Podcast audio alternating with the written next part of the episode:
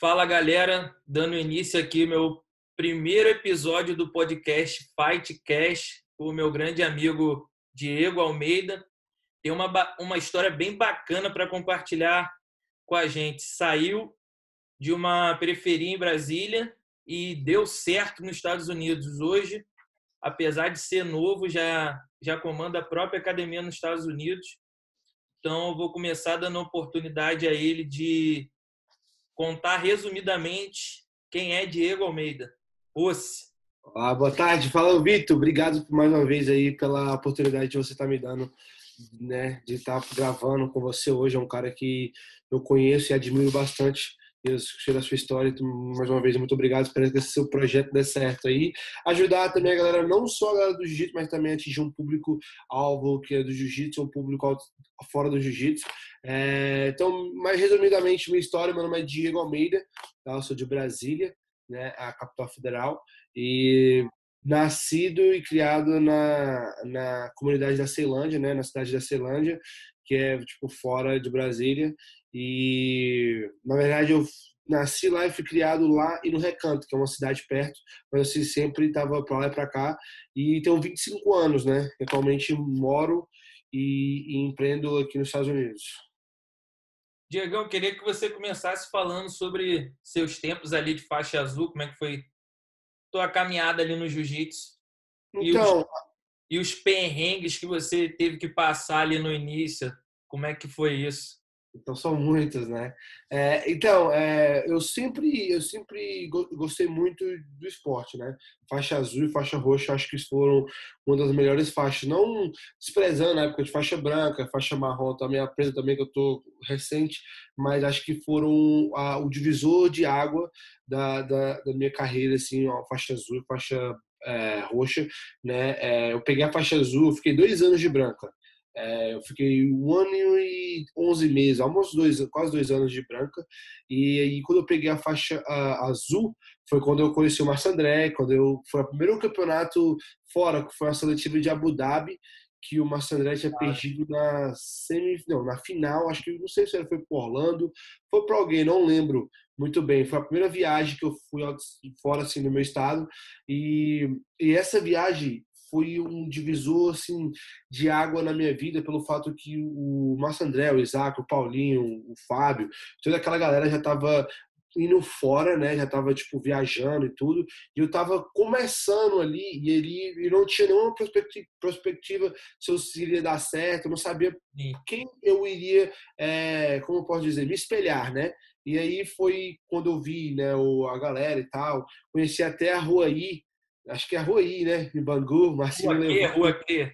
É, isso. O Marcinho tinha um Chevette na época, eu, Marcinho e o Isaac, eles me levaram nessa rua. E, mas assim, foi muito legal.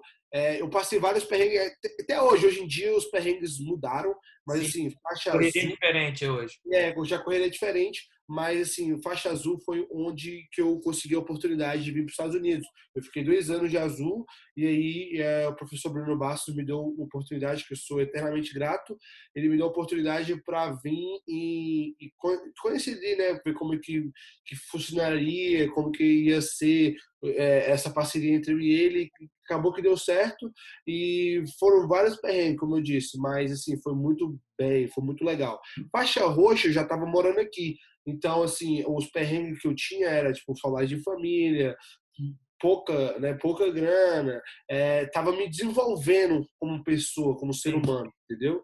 Então foi muito, foi muito bom. É, eu costumo dizer, né, para minha esposa hoje que todos os perrengues que eu passei e continuo passando na vida é, quer mostrar algo positivo para o futuro. Às vezes a gente não enxerga. Às vezes é para, sei lá, daqui cinco anos, daqui seis Verdade. anos 10 anos de cara, aquele perrengue lá foi necessário para o meu crescimento. Mais ou menos assim. a, a tua ida para os Estados Unidos foi em qual ano, Diego, a primeira vez? Então, a primeira vez que eu vim, eu fiquei seis meses, foi em 2014. Cheguei aqui dia 23 de novembro de 2014. Aí, e aí foi essa experiência de seis meses. Isso, aí eu fui ao Brasil, é, lutei o brasileiro, perdi na, na semi, perdi na final, né? Ir pra, na final eu voltei para os Estados Unidos novamente. Aí eu fiquei aqui, lutei o brasileiro, lutei o brasileiro, depois voltei no teu mundial, lutei os outros campeonatos, voltei ao Brasil. Infelizmente minha minha avó tinha falecido, né, veio a falecer e meu pai ficou muito mal. E eu e meu pai são muito conectados. E aí eu tive que ficar no Brasil durante sete meses, né? E aí quando eu fiquei é, esse tempo no Brasil, fiquei sete meses e quando eu voltei para cá foi quando é, em 2015, no final de 2015, se eu não me engano. E aí eu vim para cá e fiquei até hoje. Tem acho que quase seis anos não vou ao Brasil. Cinco, seis anos não vou ao Brasil. Caraca, é, eu estava falando com o Roosevelt em relação sobre isso, né? Que ele falou, pô, por causa da pandemia, teve que voltar para o Brasil. E é, é, importante compartilhar isso aqui, porque muita, não muita gente fala sobre esse, esse assunto. É, quando você volta para o Brasil, não é que você, poxa, tá, tá cuspindo no prato que você comeu, não. É, quando você volta para o Brasil, você meio que dá um passo para trás em relação, porque se você viver nos Estados Unidos é diferente, né? É, você dá meio que um passo para trás, só que esse passo para trás te desenvolve como ser humano e desenvolve uma habilidade em você para você voltar aqui, mano, cheio de gás, cheio na, no, no, no, no, no, português mesmo, no tesão, não sei se pode falar, no tesão mesmo, para você ingressar, entendeu? Então, tipo assim, um atleta que não Roosevelt, muito duro, ele tá passando por isso agora, e aí eu até mandei uma mensagem pra ele, falei, mano, já passei por isso, e chegou época, eu, não, eu fiquei, eu fiquei sete meses no Brasil, chegou época que eu não tenho um real, mano, não sei, tipo, cinco reais, tá ligado? E que é isso. Tem que pedir para os meus pais. Então, quando eu voltei, eu falei, mano, quando você voltar, você vai estar mais focado e vai dar valor nas pequenas coisas que você não dava valor. Verdade. Então, ah, passa viajar, rápido. Viajar tem muito disso, né? Eu costumo falar para todo mundo assim: a ida para os Estados Unidos muda você para sempre, né? Verdade. Depende de cada propósito. Eu gosto de falar que todo mundo tem um, tem um propósito ali e para cada propósito, uma viagem para um país de primeiro mundo te, te coloca, sei lá, 10 anos à frente que tu demoraria no teu, talvez, país de origem. Então, quando você volta no Brasil, você até analisa as oportunidades que você possa ter perdido nos Estados Unidos. Você fala, Pô, dá mais valor, né? Você olha, se tem uma visão mais ampla. Caraca, eu tinha isso e não dava esse mole, tá ligado? E, Diego, a galera hoje te olha assim, já é o produto feito, né? Tu já deu certo, já vamos dizer assim, né? Já tem tua academia, tem tua vida pessoal já estruturada, tem tua casa, mas eu queria que você contasse assim, como que tu fez a, a oportunidade acontecer? Como que tu, tu fez isso acontecer? Porque várias vezes, em diversas etapas das nossas vidas, a gente vai receber uma oportunidade. Agora, fazer, fazer acontecer que, que é o difícil que ninguém, ninguém quer imaginar como é, né? Esse processo. Queria Queria saber como é que você fez acontecer, como é que começou ali a oportunidade com o Bruno, aí depois a gente vai evoluindo para os trabalhos aí que você teve nos Estados Unidos e vamos dar continuidade. Beleza, então, é, como tipo assim, normalmente, né, já está um ditado uh, do, do, Brasil que a galera fala assim, a oportunidade é uma, é uma, cabeça careca, né, que só tem um pouquinho de cabelo na frente. Você não pegar de primeira, você não consegue mais pegar, né, assim. Então, eu sempre fui um cara bem comunicativo. E um, um, é, até uma amiga minha que hoje me ajuda bastante também é a Luciana, Luciana Marra, ela fala, Diego, pelo fato de você ser muito inquieto e você olhar, você observar muitas coisas, a habilidade de, de observar, te faz você um cara diferenciado pelo fato de você tá sempre buscando mais. Isso aí, isso aí é uma qualidade, não sei se é uma qualidade ou um defeito, né? Então, quando eu cheguei no Bruno, né, eu, não falava inglês, eu não, não, conhecia nada e tal, eu fui me desenvolvendo. O Bruno me ajudou bastante em relação do inglês, né? Eu fui morar com a família americana, a gente vai entrar em detalhes disso depois, tal. E aí eu sempre, é, eu nunca me via dando aula, nunca me via, nunca é, tipo, via assim, eu tenho a minha própria empresa, tenho uma parada, eu nunca me via nesse, nesse, nesse patamar. Só que com o tempo foi passando, né? A, a, com, de direi com quinto anos, que eu direi com quinto és. O Bruno tem uma paixão, ele tem um amor por isso, então ele tem um. Tipo, Esse ele, ele, professor. Isso, ele, ele tem um. Ele fala que é um legado dele, que ele quer passar para os alunos e tal, e isso aí acabou me conquistando. E, e pelo fato que o que me conquistou de, na real foi a mudança da vida das pessoas. Não dinheiro, nada. Então foi uma mudança da vida das pessoas.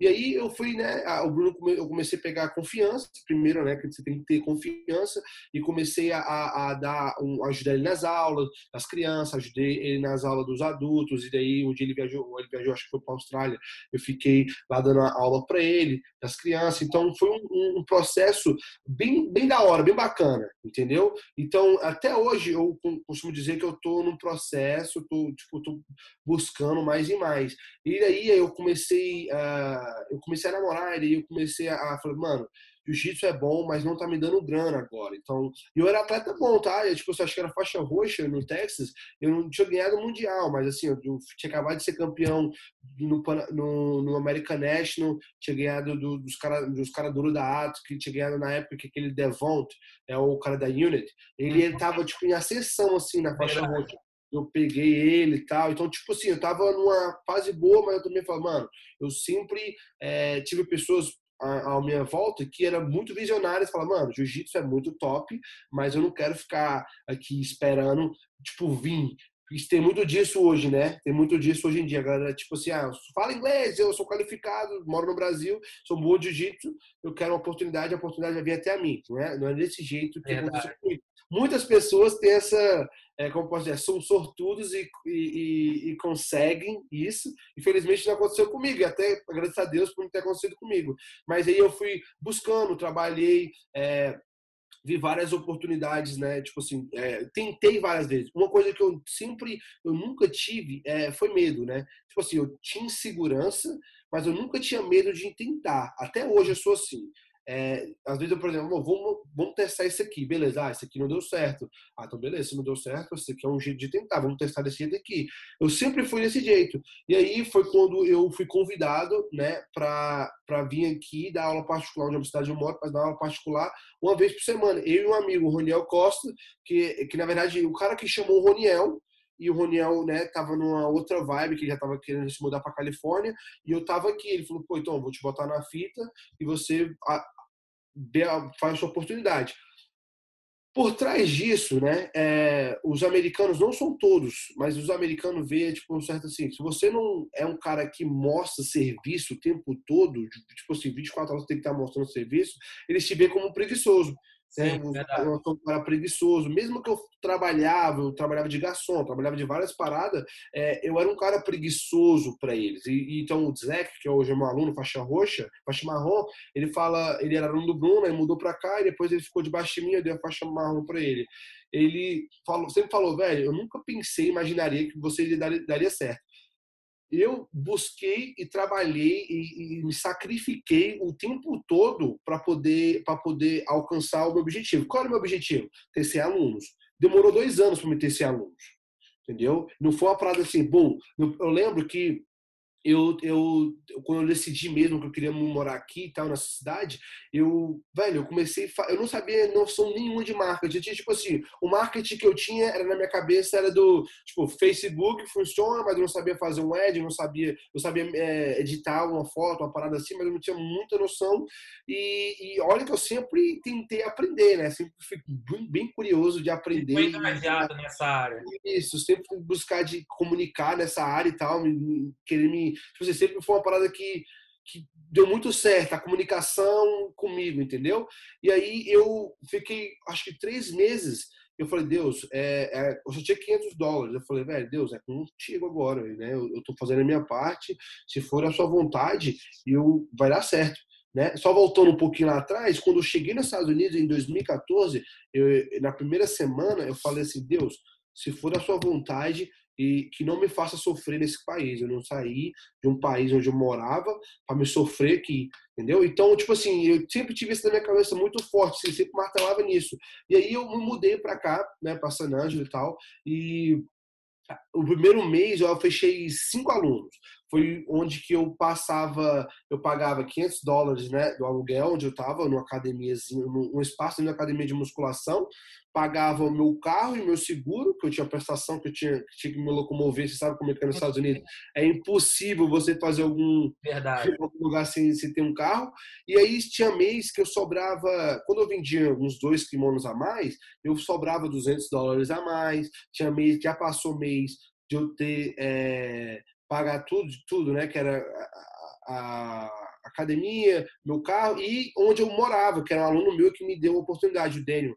É, é chegou um mês eu passar com 50 dólares, 30 dias com 50 dólares. Tá Lógico, várias pessoas me ajudaram. Então, tipo assim, demorou dois anos para me ter 100 alunos na minha academia entendeu? Então, muitas, muitas das vezes a galera vê, pô, o maluco tá ali, uma foto legal no Instagram, tá não sei o que, tá isso aqui. A gente escuta muito isso, mas a realidade é diferente, né? Eu já, eu tentei aí, até hoje eu continuo tentando. É, quando eu tava na, na época da pandemia, eu estava com um projeto de estender minha academia, ter um, é, o After School Program, não sei como que se, se, seria. Depois da escola, tipo assim, eu pego, eu tô a van... Depois da escola. Isso, pego a galera da escola, as crianças da escola, faço elas a fazer atividade física, dou comida para elas e daí elas aprendem jiu-jitsu, elas estão prontas para chegar em casa só tomar banho, descansar e dormir. Então, tipo assim, já dá uma, uma, uma, uma cortada na metade das atividades que os pais iriam fazer. Eu estava com esse projeto, o projeto da academia, e a academia de MMA também, que eu tenho esse projeto aqui, um projeto de uma academia de MMA e tal. Então, a pandemia rolou, bum, levei um choque. E aí só, só ah, prorrogou, né, por mais um tempo, mas assim, até hoje eu continuo buscando, tentando. Hoje em dia eu tento me qualificar o máximo que eu posso, não só na área do jiu-jitsu, que é lógico que é, que é, o, que é o meu nicho principal, mas eu procuro ir fora do jiu-jitsu, porque acho que tem, o, o jiu-jitsu nicho é muito pequeno, né? Então acho que tem muita coisa para explorar fora e, e, e, e mais e mais, né, mano? Verdade. Diego, interessante isso tudo aí que você falou e me chamou a atenção ali que logo que você falou quando tu vivia o teu assim melhor momento como atleta, começou a ter destaque em umas competições no teu estado contra atletas duros, isso tudo mexeu com, com certeza mexeu com a tua cabeça, porque tu era teu teu sempre teu sonho viver de jiu-jitsu e ao mesmo tempo a carreira ali divide, né? Atleta, ou é tu é atleta de alto rendimento ou você tem que ter dinheiro para pagar suas contas, como você não tinha pessoas por trás para te apoiar. Cara, o que que tu pensou ali nesse momento e como você viu a alternativa acontecer? Foi quando você começou a trabalhar em outras em outras áreas que você eu lembro um vídeo que você fez no YouTube trabalhando na churrascaria. Queria que tu contasse esse tempo aí, essa transição de roxa marrom esse trabalho na, na churrascaria? Então, é, todo trabalho é um trabalho, se for um trabalho digno, né, é, traz, como posso autoridade para o homem, especialmente para o homem, assim. A mulher também, mas acho que para o homem dá mais um, mais empoderamento quando você trabalha, tipo, começa a trambar, ganhar, ganhar a tua grana, começa a conquistar seu espaço, né? Eu sempre gosto, fui fã de, tipo assim, mano, trabalhar duro e, e que as coisas vai dar certo e meu foco é esse aqui, sempre tive um foco. É, quando, na época que eu, que eu tava me destacando e tava vivendo assim, um, momento bem legal, assim, um reconhecimento bem legal. Principalmente aqui no Texas, depois eu fui comecei tipo assim para Califórnia e tal, e a galera começou a me reconhecer como, pô, moleque duro, tal. Às vezes eu não ganhava, às vezes ganhava, mas moleque duro, moleque, pô, de da hora. É, já tava, já tava no tiro público. É, foi legal. Só que que nem eu, eu tinha falado, tava, eu sempre lutei pelo meu sonho. Qual é o meu sonho, Diego? Qual era o meu sonho, né? Era montar minha academia e ser uma academia bem sucedida. Eu sabia que se eu tivesse só treinando, o meu, o meu nível financeiro seria bem pouco, seria bem, tipo assim, eu, eu ia ter é, eu ia ter uma graninha ali só para mim se, com, se, content, como, se contentar mesmo, assim, só era, era uma, uma, uma limitação. E era viver ali na risca, né? Isso, e viver ali na risca mesmo, viver na trisca, né? E aí, quando eu, eu falei, velho, eu vou começar a trampar, eu, eu tive a oportunidade também de trabalhar, que nesse meu amigo também, o Roniel, é, a gente começou a trabalhar junto, acho que com. É, normalmente a pessoa ficava lá durante uma semana, né? Era só de teste, ganhava, acho que era, sei lá, era o tip do tip, que é o tip, é, a remuneração que os garçons recebem. Em dois dias, eu consegui ganhar 3 dólares por hora e aí mais os tip, né? Que aí davam, tipo assim, o tip, o, a, a hora, 3 dólares, mas o tip era alto. Então, tipo assim, por isso que a galera aqui sempre faz com os garçons, né? Uhum. Então, eu comecei a, a, a, pegar uma grana na minha mão e eu comecei a falar, mano, olha, dá pra me comprar isso aqui, dá pra me comprar isso aqui. Mas ao mesmo tempo, eu, eu lutava comigo mesmo. É, é uma coisa que eu vejo muito no jiu-jitsu, principalmente nessa nova geração do jiu-jitsu. Eu sou nova geração, mas a geração tá vindo agora, é o ego. Ah, mano, se eu, sou pô. Se, o maluco não me dá 10 kimono aí por ano, por semana, se o maluco não me dá pagar 10 inscrições pra mim por ano, eu não, não, vou lutar, tá ligado? Então, tipo, eu lutava com esse meu ego, lutava, lutava, até um ponto que eu falei, mano, por que eu tô fazendo isso comigo mesmo? Eu tô lutando comigo mesmo, eu tenho que Verdade. olhar para frente e tentar enxergar o que eu quero. Qual a minha visão? Qual, o que eu quero agora? Eu quero ser campeão mundial? Ah, quero, mas eu tô, tô, tô dando o meu melhor para isso? Não, então qual, qual é o meu foco principal agora? Minha academia. Então eu trabalhava com minha academia. Foi assim que eu comprei meu primeiro é, é, tatame. Foi assim, o Bruno me facilitou né, para me comprar meu primeiro tatame, mas eu, eu sempre busquei é, formas de, de fazer um dinheiro extra né? Tipo assim, não só foi a churrasca, mas já trabalhei também quando eu trabalhava na pesado. Muitas pessoas, poucas, né? Poucas, poucas pessoas trabalham, é, sabe? Depois tá eu vou te mandar aqui. Tu tá contando aqui exclusivo pra galera que me. Que é, exclusivo, exclusivo. Eu tenho fotos. Não sei se vai, não sei se vai sair vídeo, mas eu tenho foto, eu vou te mandar. Eu trabalhava de jardinagem quando eu cheguei nos Estados Unidos, né? Eu trabalhei de jardinagem. E aí, mano, era tipo assim, não era jardinagem normal, pegar a florzinha. Era a empresa que eu trabalhava era especialista em árvores. Então você tinha que tirar uma árvore que estava ali há 50 anos tirar a árvore e você plantar outra árvore naquela parada, ou senão tirar a árvore ali. Então, isso aí, eu, ó, eu acordava às 7 horas da manhã, trabalhava até às 11.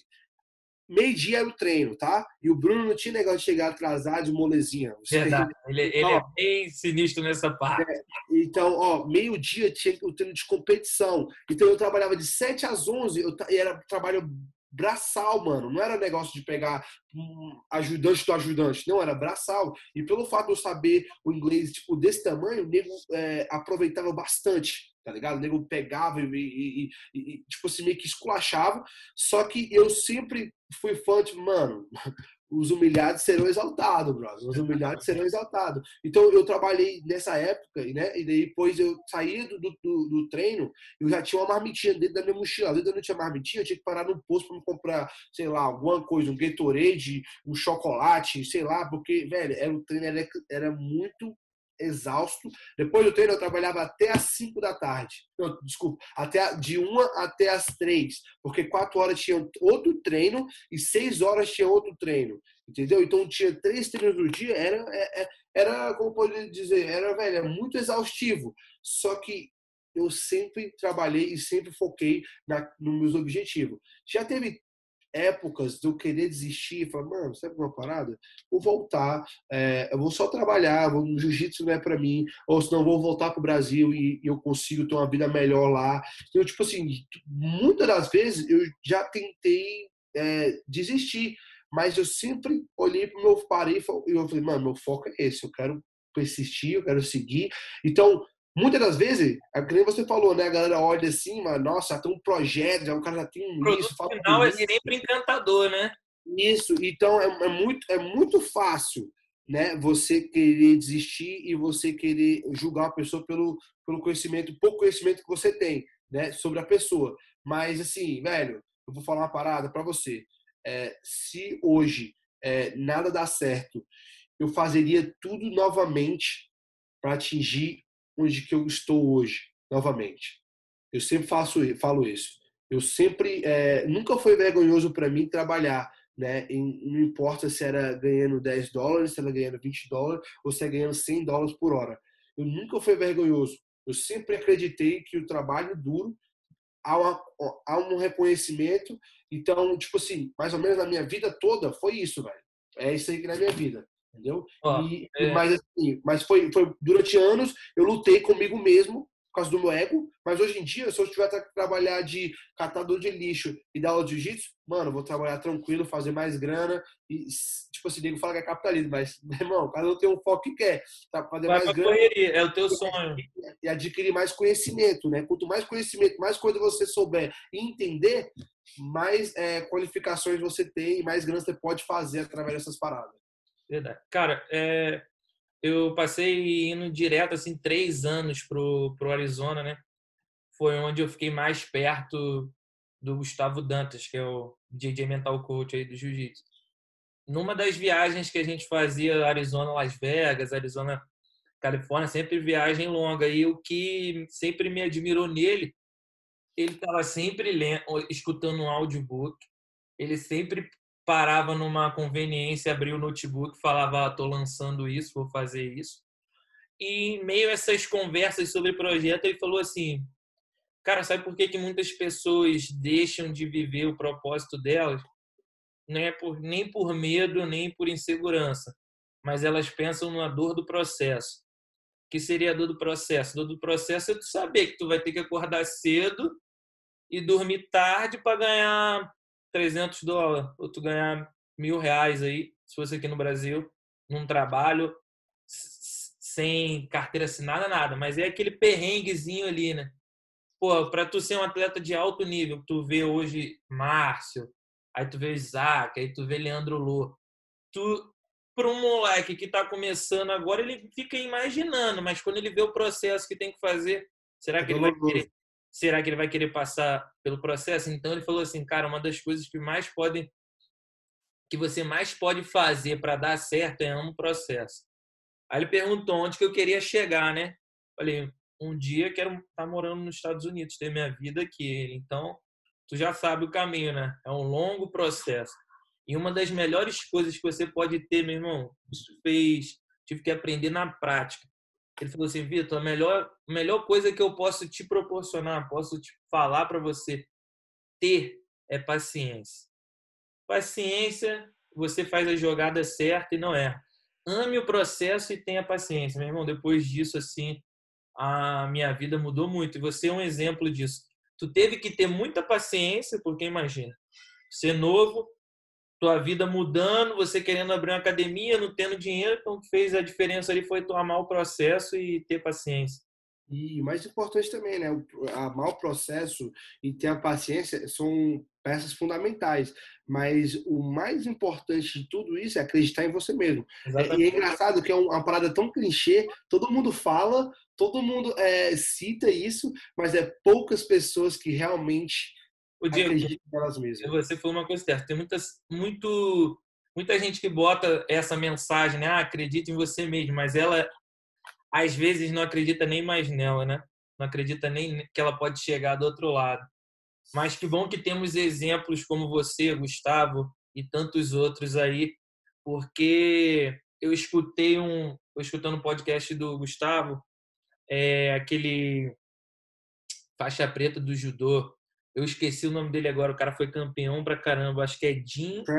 Travis Cruz, não, uh, Jimmy Pedro. Jimmy Pedro. Ele, é animal. Irmão, ele falou assim, cara, eu queria, eu gostaria que os campeões viessem até a rede social e não postassem somente o dinheiro que eles ganham ou a vida que eles têm hoje, mas eu queria que eles contassem realmente os perrengues que eles passaram. Porque, cara, hoje é muito fácil tu chegar e um, ganhar um mundial postar foto medalha, viajando tudo. Pô, mas o que que tu passou, cara? O que que tu fez para chegar lá? A galera precisa ver isso para não achar que o produto final é fácil. É muito fácil, é tipo assim, uma parada descartável. Ah, ninguém vê, né, o processo, só vê a vitória, e na época que você vê a vitória, fala, ah, mas pensei que era mais do que isso, o cara é só mais um, mais um maluco. Aí, aí, tudo, ah, a foi fácil. Verdade, aí tu vê uma opção de comentar, ah, pô, sonho ser igual a você, tu vai falar, ah, eu fiz isso. Aí, pô, acho melhor não, né, meu irmão? Ou então tem os caras, ah, quero sim. Mas voltando a falar sobre você aqui, cara, hoje saber inglês, é, todo mundo já sabe que é essencial para um atleta de jiu-jitsu se dar bem. Competidor, nem se fala. Então, todo mundo que está voltado para o jiu-jitsu tem que estar tá com o inglês ali para saber se comunicar. Mas eu quero saber, assim, como é que tu fez para evoluir no inglês sozinho, que no caso você não tinha ninguém para chegar ali e falar, pô, Diego, tá errando nisso. Tu foi step by step, né? Passo a passo ali, aprendendo sozinho. Queria saber como é que foi essa experiência, como que, que tu aprendeu de fato inglês. Aí que tu falou assim, cara, meu irmão, agora eu tô entendendo o que, que os caras estão falando. Então, é, eu sempre, que eu falei, né? Sempre fui inquieto, sempre fui curioso. E aí o cara, o, o quando eu cheguei aqui, o cara falou, hey, how are you? Né? E a gente vê no, no, nos, nas internet, sei lá, nos filmes, fuck you, né? Tá, tá, o cara tá me mandando, esse cara tá maluco? Falei, Bruno, o que, que esse maluco tá falando aqui, velho? O bicho tá, o bicho tá falando aqui pra mim, pra casa do caramba, como é que é? Bruno, não, mano, o bicho tá perguntando como que você tá. E aí, aí, aí eu falei, pô, da hora, né? Eu, trocando ideia e tal, e aí eu falei, mano, tem que aprender isso aí. Não, não, é foda, difícil. Você falou, né? Tem que, a, a, a, é, tem que aproveitar o processo, tem que se divertir na época do é. processo. Então, Aí eu comecei a, o que eu comecei a fazer? Eu baixei o Duolingo, que é um aplicativo que é gratuito hoje em dia, né? Tem todo tipo de língua que você imaginar. É, muita gente não, não, não dá aproveito, é o Duolingo é uma parada muito simples. É, eu baixei o Duolingo e comecei a fazer todas as sessões. O que que eu né? Sem conhecimento algum, porque eu não, eu não lembro assim ver YouTube. Eu acho que eu vi uma ou duas vezes YouTube. Eu sempre fiz no Duolingo e pratiquei. Eu nunca tive vergonha de, de, de meu irmão, botar a cara, tá ligado? Tipo assim, que nem mais uma vez, nunca tive vergonha de trampar, nunca tive vergonha de falar, de tentar, tá Então, o que, que eu fiz? Eu comecei a aprender as palavras, mano. Eu não, entendi, eu não, eu não, eu não fazia a frase completa. Eu entendia as palavras, sei lá. É, é, o kimono, entendeu? Pega no kimono aqui, é o grip, né? É pegada, here. Aí nego falava, ah, lapela, lapel, tal. As coisas foi, né? Foi, foi indo. Então eu sempre tive a curiosidade e sempre quis muito aprender. Pelo fato de eu estar aqui é muito mais fácil do que estar no Brasil, mas não é desculpa. Eu conheço pessoas que no Brasil também desenvolveram esse, essa, essa, essa habilidade. Então eu, eu sempre procurei trabalhar por palavras, né? Mas eu tive pessoas, né? o Bruno, ele foi um cara que me incentivou bastante assim na minha carreira inicial. É, quando eu mudei para cá, né, para San Angelo, onde é a cidade onde eu moro até hoje, é, eu tive um aluno chamado Daniel, acho que todo mundo que me segue nas redes sociais lá no Diego Almeida JJ, é, eles eles viu, tinha um aluno chamado Menininho, né, que é um grandão e tal. Então eu falei para ele, falou, ó, eu quero aprender a falar inglês perfeito que não é americano. Eu sei que eu tô muito longe disso, mas toda palavra que eu falar errado, todo contexto que eu falar errado, você vai me corrigir. Você vai chegar, vai me corrigir na hora, não vai esperar para passar o momento para depois me corrigir. Então ele começou a me corrigir, começou a, a, a me mostrar caminhos, daí comecei a ver. E aí, velho, as coisas foi fluindo, né? Também não posso deixar e quando eu mudei para cá, eu fiquei na casa de, atletas uh, durante um mês, não, dois meses. Depois eu fui para. Não, fiquei um mês morando com o Roniel, depois fui para casa de atletas do Bruno. Eu fui morar com a família americana, né? Com a minha família americana. Então, eles também me ensinaram bastante, mas eu fui aprender mesmo, meu irmão, como me comunicando com a rapaziada. Meu irmão, fui falando e tal, fui vendo. E, cara, hoje eu sou casado, mas uma coisa que me me, me ensinou, e até né, eu falo pra galera que é solteira, eu falo, velho, mulher, porque eu, abaixei, eu baixei o Tinder e meu intuito, não, é, meu, meu intuito não era tão pegar a mulher, lógico, pegar a mulher era, porra, na época era da hora, mas assim, meu intuito era é, me comunicar. E às vezes eu tinha uma dificuldade, que uma vez, uma vez eu vi um, um vídeo de um cara falando sobre isso, que ele, ele tinha uma, uma maneira de comunicar com mulheres, mas ele tinha uma dificuldade de comunicar com qualquer outro tipo de pessoas. Porque mulher está ali, você quer pegar a mina, você quer beijar e tal, só você tem que. tem que solto, né? É, tem que, se, tem que se articular ali, entendeu? E tem muita gente também que desenvolve desse mesma parada, bebendo, entendeu? Tipo assim, o meu foi com mina. E aí, eu, assim que eu cheguei aqui, eu comecei a falar com a mina e comecei text, Google Tradutor. Até chegou uma época que eu falei, mano, sabe uma parada? Eu tenho que excluir o Google Tradutor da minha vida porque isso está me atrasando. Tá Verdade. Tá eu fiz? Eu botei numa pasta oculta e aí eu tentava me desenrolar, mano. Às vezes a pessoa me mandava um texto desse tamanho, respondia duas palavrinhas. Ou senão eu respondia com emoji, tá ligado? E aí foi uma parada que me ajudou bastante, entendeu? Tipo, eu não tô aqui pra mentir, tô falando a realidade. Sim, claro. O Duolingo, pessoas que que me amavam, que queria ver o meu progresso e que me corrigiram, né? Minha família americana e mulher, velho. Mulher foi um ponto também que eu sempre dava uma deslizada para poder trocar uma ideia, para poder me, me articular, que você falou, me deixar solto. Então, foi assim. E é mais só ressaltando aqui, é muito importante quem está no Brasil, não só no Brasil, em qualquer lugar do planeta, aprender a falar o Bego fala que inglês é, é, é, tipo assim, é língua universal, sim, mas acho que todo atleta de jiu-jitsu é, tem que falar, tem que saber falar fluente inglês e espanhol. É o mínimo, velho, o mínimo, né? O portunhol até que vai, mas o espanhol é mais fácil do que o, que o, do que o inglês e o, com o espanhol e com a, com a noção que você tem de espanhol e português, você vai aprender a falar inglês mais fluente e melhor e melhor. Verdade. E Diego, queria que você compartilhasse um pouco dessa experiência, como é que foi morar com uma família americana, toda uma cultura diferente da família brasileira e tal. Que o que que você pôde aprender com eles é, para te fazer um ser humano melhor, uma pessoa melhor? O que que você então, via assim na, na relação deles como homem e mulher de família que falou assim, meu irmão, se eu botar isso aqui na minha vida, eu vou ser diferente de muita gente aí. Então, eles, velho, eles são sensacional, né? Eu até sempre posto é, fotos, sempre assim, demora duas horas daqui de mim. Eu chamo até de pai mesmo, eu chamo de sempre sem maldade, eu chamo de pai, mãe, porque eles foram uma família que me abraçaram mesmo, como eu te falado. Eu morava, morava na casa de atletas e aí eles me mandaram. Meu pai, eu pedi um, na época tava muito frio, eu pedi tipo um aquecedor. E aí meu pai foi olhar lá, né? O Kenny foi olhar lá a casa e falou, velho, contou pra minha mãe você, pô, a casa era situação precária, muito, não tinha heater.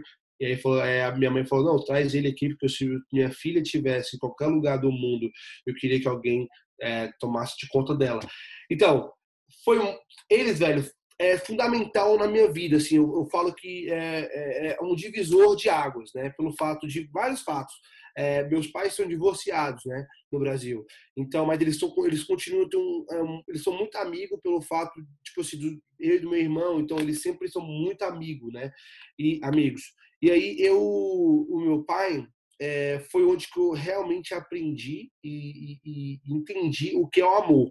Né? Antes disso, eu pensava, ah, eu sei o que amor é, eu sei o que é, mas eu não sabia realmente na prática, né? E vindo ali todos os dias foi onde que eu aprendi, tipo assim, o choque, você falou, choque de cultura, né? A cultura é, é, outra parada, é tipo assim, muito top. E eu aprendi, né, muito, muito, muito sobre amor. É, foi o meu lado empreendedor, que eu sempre queria empreender alguma coisa, eu não sabia. É o cara que mexe com milhões, então ele, ele me, me deu um norte. Assim, ele não falou, Diego, você faz isso aqui, até mesmo porque pelo leque da língua, eu não sabia falar num, num contexto assim muito muito animal, né? Muito foda. Mas eu, eu, eu, me comunicava e ele sempre me mostrava e sempre me, me alertava. Isso aqui tá, essa pessoa tá fazendo errado. Isso aqui é um investimento legal. Então, ele foi o cara que me que tem o, eu tive o exemplo e tipo assim no, no primeiro momento da minha primeira fase eu tive o, o, o, sonho tipo assim de querer copiar ele querer ser igual ele entendeu uhum. e também pelo fato de tipo assim o cara ter uma estabilidade financeira top e o cara, velho, não ter segredo na família. Tipo, isso eu acho que isso foi mais, assim, mais, mais top, porque é, eu me lembro como, tipo, todos Uma os relação dias, muito aberta, né? Isso, todos os dias eu, a gente tinha o, o que é o dinner, né? Que é a janta, que eles jantam muito cedo aqui, tipo quatro e meia, quatro, cinco horas, e eu saía do treino, eu saía para casa, eles me esperavam para gente jantar, e aí isso, até hoje eu tento, tento fazer com a minha esposa também, é, tipo assim, como foi o seu dia, né? Como que eles sempre perguntavam isso aí, isso aí para mim não era tipo assim, é clichê, você peguei como que seu dia foi bom, foi bom. Mas tipo assim, os caras falavam detalhado. E tipo assim, se eu falasse alguma coisa pro meu pai, ele falava, não, cuidado, uma coisa segredo. Ele já falava pra minha mãe e a gente discutia na mesa. Eu tomava um maior choque, tá ligado? Então eu acho que se alguém puder ter experiência de viver com a família uh, americana, até mesmo ser amigo, sim, tá? Uma família tradicional, uma família de respeito, não quem que vive encaixurrado, um maluco loucão tal, falando de pessoas de, de, respeito mesmo, assim, é, vai trazer muita visão e vai implementar, vai dar uma amplitude na sua vida como um todo. Até hoje eu eu agradeço muito a eles, né? Mandei ontem, eu sempre que eu assim, que eu lanço coisa da academia, eu mando para ele, porque sem ele, velho, eu acho que eu não estaria no Brasil. É o Bruno que eu falo, o Bruno é o cara que é uma peça fundamental, mas os meus pais, eles foram as pessoas que realmente acreditaram em mim, é, fizeram tudo por mim, fizeram das tempo ao coração para me continuar nos Estados Unidos. E aí, eles, né? É, é, eles, eles, me fizeram tudo. Na verdade, eu falo que o Bruno me ajudou só com a oportunidade, abriu a porta mesmo, né? Mas assim, quem me, quem me moldou, quem me fez mesmo foi os meus pais, o Kenny e a Cass. Sou eternamente grato a eles pelo, por isso. Legal, legal. Uma história bacana, né, meu irmão? Pô, muito da hora. Pô, você, assim, é, falar, eu queria que você falasse também assim dos teus medos, né, cara? Tu chegou nos Estados Unidos muito novo, então quando a gente tem ali a faixa 17 para 18, 19 anos, a gente poderia estar tá, tá vivendo como uma pessoa normal, sem, sem tanta preocupação. Se tu estivesse no Brasil, estava na casa dos seus pais. Então, você com 17, 18 anos ali, tavam, já era um homem trabalhando, sabendo, tendo aquele perrengue assim, meu irmão, tem que ter um dinheiro para pagar minha, minha conta mês que vem, como que eu vou fazer? Qual era o maior medo que você tinha quando tu passou essa experiência assim? O que, que tu pensava assim, cara, isso aí não pode acontecer, senão eu tô ferrado. Como é que, como é que tu lidava ali com tua mente na hora que tu botava a cabeça no travesseiro? Então, eu sempre fui muito, eu muito fui pé no chão. O meu maior medo na época era de eu fazer qualquer besteira quando eu morava com meus pais. Né? Era de fazer qualquer besteira na casa, é, fazer qualquer besteira, tipo assim, até, sei lá, me envolver com algum tipo de coisa. Eu nunca, nunca gostei de droga, nunca gostei de, de, de, assim, de, de, de, bebida, essas paradas, ficar loucão. Mas, assim, eu, eu, tinha, eu tinha bastante medo de, tipo, de decepcionar ele pelo fato que ele estava me dando uma oportunidade única que milhares de pessoas queriam ter aquela oportunidade. Então, eu fazia tudo que era possível para deixar eles felizes e deixar eles, tipo assim, é, contente, né? E ajudar o máximo que eu poderia também. Porque eu não ficava, eu morava na casa dele, só ficava lá de barriga para cima e ficava de boa. Eu ajudava na casa, eu ajudava. Tipo, junto, né, meu irmão? É, eu não chegava junto com dinheiro, até mesmo porque eles não precisavam. Mas, Mas chegava assim, junto fazendo alguma coisa ali isso, a atitude, não deixava a louça suja. E é um simples parada que eu tenho beijo hoje. Eu recebo amigos, né, o tempo todo na minha casa, amigos do Brasil e tal e tal. E aí essas tem umas atitudes, umas paradinhas que eu vejo, uns pequenos detalhes, eu falo, velho, esse cara vai ser bem sucedido. Esse cara aqui tem, precisa muito ser bem sucedido. Esse cara aqui, velho, tem potencial. Esse cara aqui tem potencial, mas precisa melhorar. Entendeu? Eu já consigo diagnosticar isso aí. Então, é, isso também era o medo, o meu maior medo também era de, sei lá, é, de ser envolvido com alguma, sei lá, alguma loucura aí e eu poder ser deportado, é, me não poder treinar mais jiu-jitsu aqui. Tipo assim, mesmo que eu e o Bruno tivemos altos e baixos durante essa, né, quando eu tava com ele lá, eu sempre fui muito grato, mas eu tinha medo, sei lá, de acontecer uma parada que fala, Diego, você não treina mais aqui entendeu? Então, assim, eu sempre fui, fui bastante cauteloso com tudo que eu ia fazer e às vezes eu nem tinha tanta papa na língua, mas eu, eu repensava, eu falava, eu repensava e depois pedia desculpa, Sim. entendeu? Mas assim, eu acho que foi um dos meus maiores medos também. E, e os maiores medos, mais, mais medo mesmo, era voltar para o Brasil com a mão na frente e outra atrás. Esse era, eu acho que era o maior medo, foi o que me motivou, é o que me motiva até hoje. É, isso aí, mas não para provar para os outros, para mim mesmo. Que eu falei e eu fiz a promessa, não promessa, mas eu, eu acreditei e falei para mim mesmo que eu iria dar o melhor e fazer o possível e o impossível para me dar uma, qualidade financeira para minha família e para mim que eu voltasse lá eu voltasse para ajudar pessoas. Então acho que eu acho que esse, esse intuito esse, esse caminho indo no caminho certo aí. Foi um dos maiores, maiores medos voltar na mão na frente outra atrás. Entendi. Agora falando aí da da tua carreira né? Teu trabalho hoje é jiu-jitsu 100%. Tu agora pegou a faixa preta depois de 10 anos, certo? Isso. É, queria que você comentasse assim o que é para você ser faixa preta hoje e como isso te faz realizado como pessoa. Então, é, faixa preta, é, vou te falar a real, foi meio que um choque, assim, né? É, eu, tipo assim, eu tinha saído do Bruno tal, saí do Bruno e aí eu fiquei antes do Formiga, né? É, e aí eu sempre eu tento falar para a galera assim, pô, a faixa preta é uma moral, uma responsabilidade muito grande, porque muita gente é uma faixa mais alta, né, assim, antes do, dos graus, mas a faixa mais alta das faixas coloridas. Então, todo mundo quer chegar no topo, né? E aí e a, a, responsabilidade era maior e também pelo fato de eu trabalhar com jiu-jitsu, era faixa roxa, depois pegar marrom, né? Comecei a abrir minha academia de faixa roxa, no finalzinho de faixa roxa pegar marrom, depois aí eu pegar a preta. Então, o, o que me fez assim é, foi foram 10 anos de muitas histórias, muita, muitas resenhas, muita coisa boa, muita coisa ruim que passou, mas assim o que me fez parar e, e, e pensar foi o que você tinha falado, que o Gustavo tinha falado para você, mano, foi doloroso, foi, mas foi um momento vitorioso, entendeu? Tipo assim, eu sei que é, no mundo competitivo não tanto, né? Porque no mundo competitivo é só mais uma faixa, só fica mais difícil. Mas para conquista pessoal, porque aí eu lembrei de várias paradas que aconteceu comigo, tipo assim, quando eu morava em Brasília, é, aconteceu várias paradas quando eu cheguei aqui, então eu me tornei uma pessoa mais madura. Eu acho que é, é o que é o que, que a faixa preta significa para muitos, né? Então, mas assim, foi um momento muito bom. É, eu passou um filme na minha cabeça. Até hoje, eu tenho uns sete meses de faixa preta, não, é o mês 7, é, são sete meses de faixa preta, eu, eu vejo assim que ainda tenho muito para evoluir, é uma faixa que você, é, o jiu-jitsu, né, tem essa qualidade que nunca para de, você nunca para de evoluir, né, assim que você se dedicar a estudar a isso, e, mas eu penso que, velho, foi muito bom, assim, acho que na época, até hoje o que eu penso da, da, da faixa preta foi os sacrifícios que eu passei para chegar ali, então acho que mais ou menos isso aí, né. Entendi. E agora falando aí a, sobre a sua academia, a galera aqui do Brasil ainda tem esse interesse de saber como é ser um empresário no, nos Estados Unidos. Quais são os prós assim e, e o que você vê assim, cara, seria um contra de empreender nos Estados Unidos?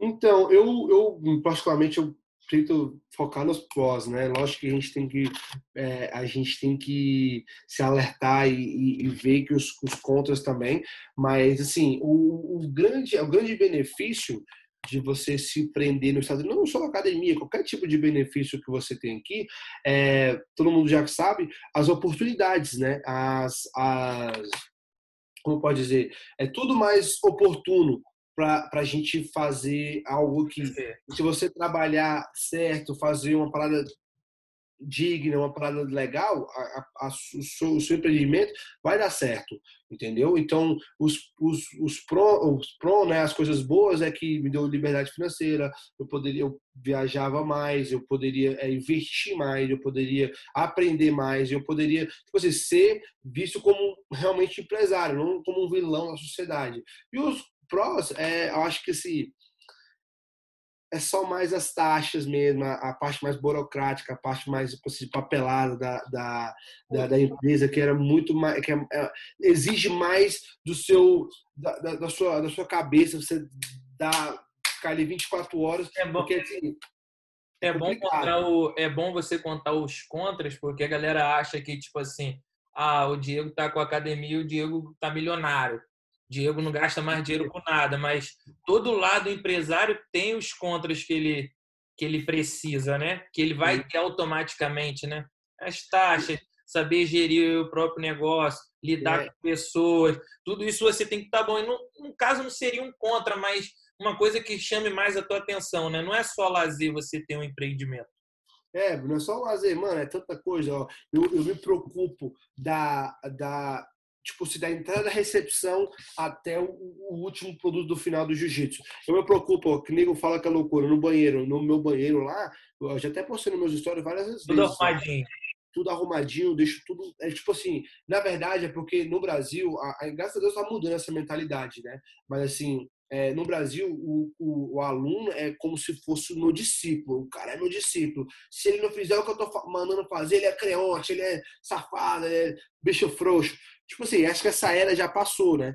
E aí, o uhum. que, que, que, eu tento fazer? Eu tento dar conforto no aluno, eu tento dar, trazer o máximo de conhecimento, que nem agora mesmo. Ó, em plena pandemia no Brasil, mas que já passou mais ou menos assim, tá mais livre. Em plena pandemia, eu acabei de fechar um, um, um, um seminário com Mohamed Ali, fechei um seminário com Formiga, com Rafael Formiga, que é meu professor, e fechei um, seminário com, com meu parceiro de equipe, que é o João Gabriel. Entendeu? Então, tipo assim, foi investimentos, entendeu? Investimentos que eu sempre faço. Que nem aqui mesmo, ó. Eu fiz um investimento de uma meia. Vai dar certo? Não sei se vai dar certo, mas eu tinha que fazer, eu tinha que testar, que é hoje que eu falo, né? O que eu falei no começo, em relação do medo. Então, é, eu tenho que todo tempo tenho que ficar ó, martelando, olhando, vendo pessoas que as pessoas estão fazendo aqui no Brasil, na China e tal, pegando as melhores ideias, botando junto, tentando investir. Só que, infelizmente, a galera pensa que é tipo uma, uma máquina de dinheiro, e aí você só fica, dá uma aula de jiu-jitsu e você fica lá e a, o dinheiro, o cheque vai só chegando, o cheque vai só chegando lá, bum, bum, bum, bum, e eu só ficando rico, rico, rico, tipo, a, a bolsa de dinheiro só vai aumentando, entendeu? Infelizmente, não é assim. Se alguém souber, por favor, me chama lá no Instagram. eu, vou, eu, né? eu, vou, eu vou querer saber esse investimento aí, entendeu? Mas assim, é, é, é, é, tem os prós e contras, mas é bem da, da, hora. O que eu mais gosto hoje em dia, eu até falei com um aluno hoje, né, sobre isso aí, sobre ter um, um business aqui nos Estados Unidos, é, não é a parte do dinheiro, não é. Eu não vou ser mentiroso para você. O dinheiro é legal, que ajuda a família, ajuda centena, tem uma equipe, você, tem uma galera, tem uma, uma equipe mesmo que, que, que, me ajuda ali. Mas o mais legal que eu me, fico mais feliz é saber que o jiu-jitsu conecta pessoas. É, por exemplo, um aluno meu que trabalha de serralheiro conecta com um aluno meu que é doutor, os caras viram muito amigo.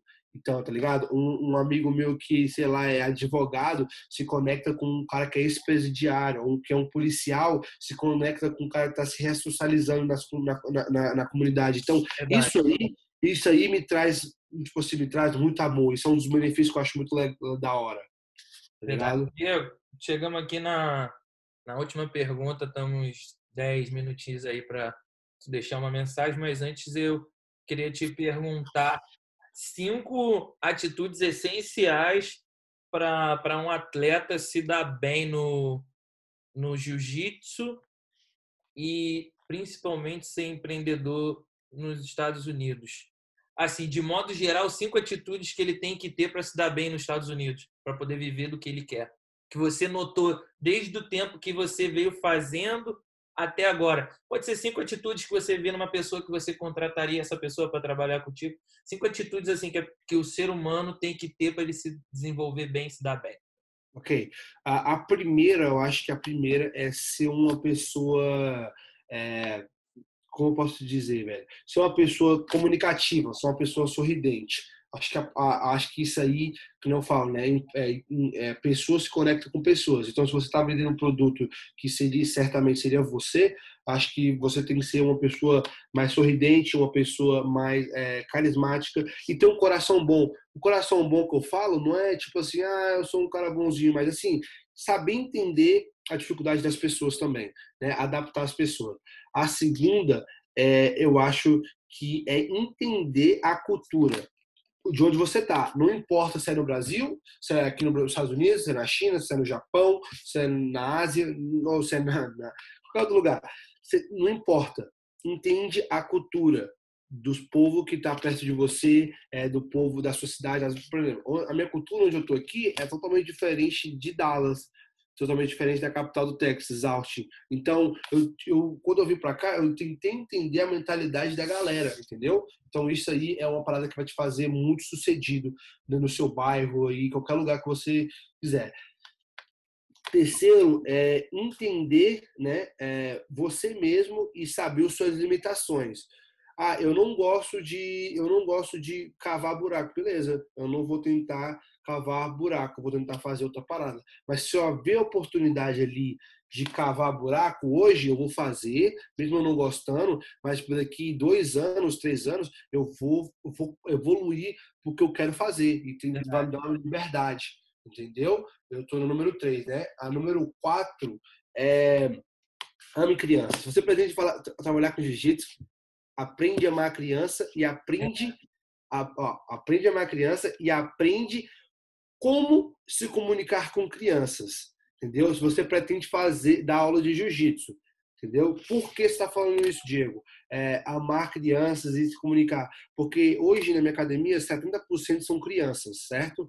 Criança é um público fiel, é um público que vai te dar, é, os pais vão te dar todo, toda a autoridade e você ensinar, não só ensinar o jiu-jitsu para criança, mas ensinar é, é, como o, ser um cidadão de bem, né? Tipo, assim, não só jiu-jitsu, mas um cidadão de bem. Ensina, eles chamam aqui manners, eu não sei como que se chama. Modos, modos. Ensinar um modos para as crianças. Então, se você pode trabalhar com jiu-jitsu, você deve amar crianças e saber se comunicar ser uma criança. Acho que isso aí é o é, é essencial.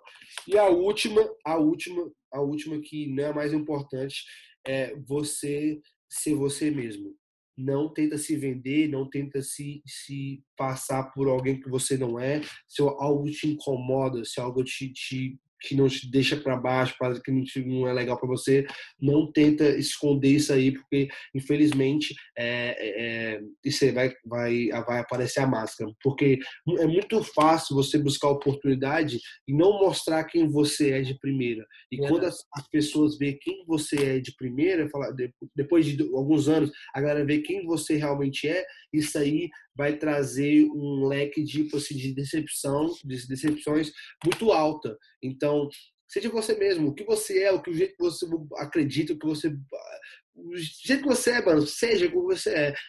Mas cabe a você também, você tentar se remoldar. Se você fala, pô, isso aqui não é legal, pô, isso aqui a galera não gosta, vou tentar mudar do meu jeito para esse mesmo aqui. Então, essas são as cinco aí, é, parada de prender e, tudo no Brasil. No Brasil, em qualquer lugar que quiser. E uma coisa que na nossa entrevista foi interessante, hoje você trabalha como equipe, né, cara? Tem pessoas que te ajudam no marketing, pessoas que fazem a sua assessoria, que no caso sou eu mesmo. É, eu queria que você contasse tem empresas do Brasil que, que eu só he visto também. Tem um, eu, eu, eu trabalho com. É um, o Diego Almeida hoje é, uma, é, um, é um, uma parada muito ampla, não é só jiu-jitsu. Hoje em dia tem o marketing, que é com você, tem o marketing também, a alta equipe do Thiago Emanuel, tem outro também com o galera lá do, da, da Conte Burger, que é lá do Brasil, tem a galera, meu tio que mexe na, na parte de, de, de propriedades, de, tipo assim, é, é, bem amplo, não é só jiu-jitsu, entendeu? Porque até mesmo eu penso isso, eu não, eu não quero ser um cara de 40 anos dando sete aulas por dia, cinco aulas por dia. Pô, Diego, você é preguiçoso? Não, não é isso, é porque eu busco e, e pretendo ter algo maiores, entendeu, do que isso. Verdade. E eu queria que você falasse assim, a tua experiência para os atletas que vão estar ouvindo a gente, quanto é importante ter uma assessoria de imprensa hoje no jiu-jitsu vou te falar a real, e isso aí acho que é, é o número um. Você pretende ser um atleta bem sucedido, e ser, não, não só de títulos, tá? Porque nem só de títulos vive o atleta.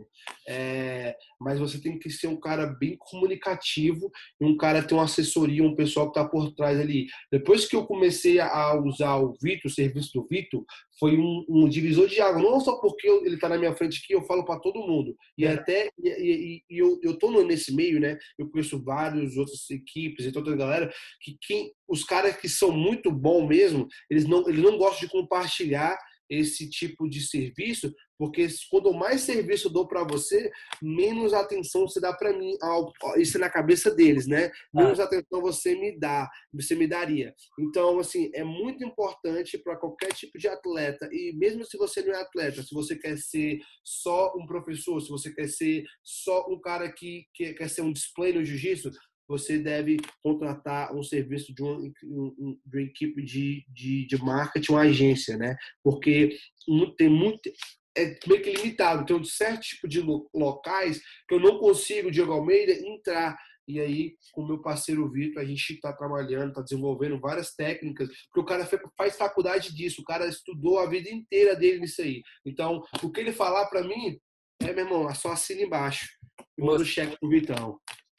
Diego, eu queria deixar esses cinco minutinhos finais aí para você deixar uma mensagem para os teus alunos, para a galera que te acompanha. E já te agradecendo aqui, muito obrigado. Meu primeiro convidado, foi um prazer receber você aqui. E galera, fica ligado, Fightcast veio para mudar todo o conceito de podcast do jiu-jitsu. Eu acredito, eu acredito. Você é um cara muito visionário, né? Então, galera, muito obrigado, Vitão. Muito mais, mais uma vez, obrigado pela, pela moral que você está me dando, por tudo. Obrigado por ser o primeiro convidado aqui, sinto lisonjeado aqui mesmo de estar aqui com você hoje, né? Você é um cara que é fera, que eu admiro bastante. Mas assim, galera, muito obrigado. Todo mundo que quiser me seguir no Instagram, Diego Almeida JJ. Você lá eu posto tudo sobre o meu lifestyle, sobre empreendedorismo. Eu trago visões, tipo assim, bem da hora lá. Não é só também uma parada, tipo assim, só por ser de jeito, é uma parada mais ampla, né? Mostro vida, pessoal e tudo. E é isso aí. Eu só deixar uma mensagem para vocês aí, nunca desistem, acreditem em vocês e, mano, é, comece a programar não só para o hoje, tá? Porque muita gente pensa só no hoje, mas se programar, para daqui três anos, quatro anos, cinco anos, uma parada que, que eu tô aprendendo hoje a fazer é me reprogramar. Hoje em dia a internet tem muita coisa positiva. Então vai buscar, galera. Você quer ler livro, livro é bom, né? Eu odeio ler livro, mas eu gosto de escutar. Eu não relativamente eu gosto de página por baixo, página por página. A única página por página que eu leio é a Bíblia, né? Mas eu gosto muito de escutar. Então, quando eu escuto mais e falo menos, é é, tipo assim, me traz uma amplitude. E se qualquer pessoa que eu possa indicar um livro aqui para você escutar, que tem até de graça no YouTube, é Pai Rico, Pai Pobre. Velho, esse livro mudou minha vida, mudou minha vida durante a quarentena, mudou meus pensamentos. Então, mano, não é desculpa, porque até hoje mesmo, eu não vou falar não, mas eu postei lá nas minhas histórias, né, falando sobre eu o livro. O, o, cara falou bem assim para mim: pô, irmão, é, me manda o link aí.